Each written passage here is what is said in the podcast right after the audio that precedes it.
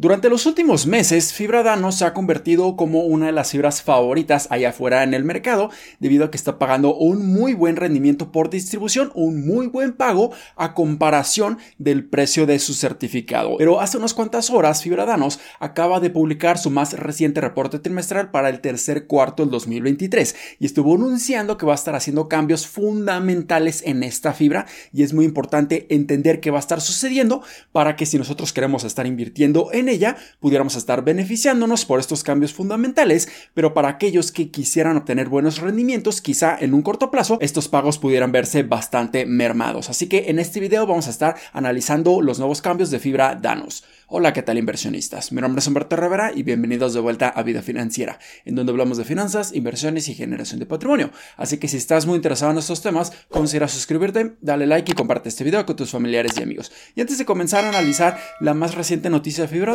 Quiero recordarles que en este momento ya se encuentra disponible mi curso de fibras inmobiliarias, en donde vas a tener acceso completo a más de 8 horas de contenido, en donde voy a estar acompañándolos por muchos módulos, en donde van a estar aprendiendo de los conceptos más básicos de las fibras, cómo se pueden estar beneficiando de ellas, vamos a aprender a analizarlas fundamentalmente, vamos a evaluarlas para saber si se encuentran caras o baratas en un momento determinado, también vamos a estar analizando sus reportes trimestrales e incluso vamos a estar haciendo comparaciones y casos prácticos bienes inmuebles físicos contra las fibras y cuáles pudieran resultar más rentables a lo largo del tiempo. Así que aquí en la descripción de los comentarios de este video les voy a dejar el link directo para que puedan estar accediendo al curso y vean todo el contenido que tiene en este momento. Así que ahora sí, vayamos a analizar la más reciente noticia de Fibra Danos. Y es que acaban de anunciar que se van a estar incursionando en el sector industrial para beneficiarse del gran fenómeno económico del nearshoring. Y lo que van a hacer es crear un proyecto inmobiliario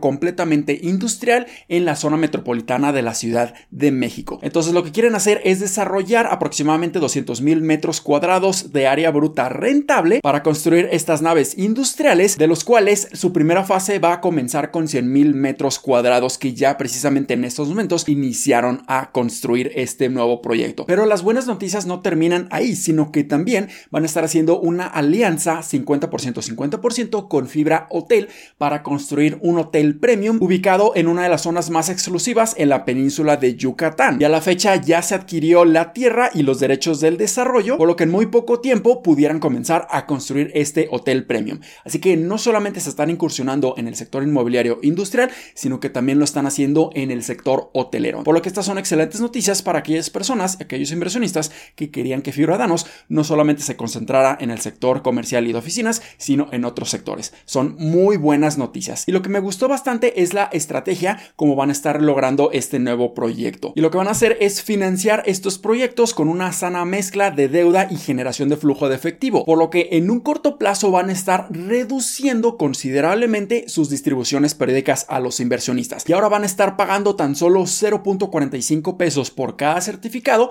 a partir de este tercer cuarto del 2023 hasta el segundo cuarto del 2024. O sea, cuatro pagos consecutivos van a estar reduciendo este pago y de haber estado la distribución en 60 centavos por certificado aproximadamente, ahora lo van a bajar a 45 centavos. Así que esto definitivamente pudiera estar afectando en el corto plazo las rentas que vamos a estar recibiendo nosotros como inversionistas.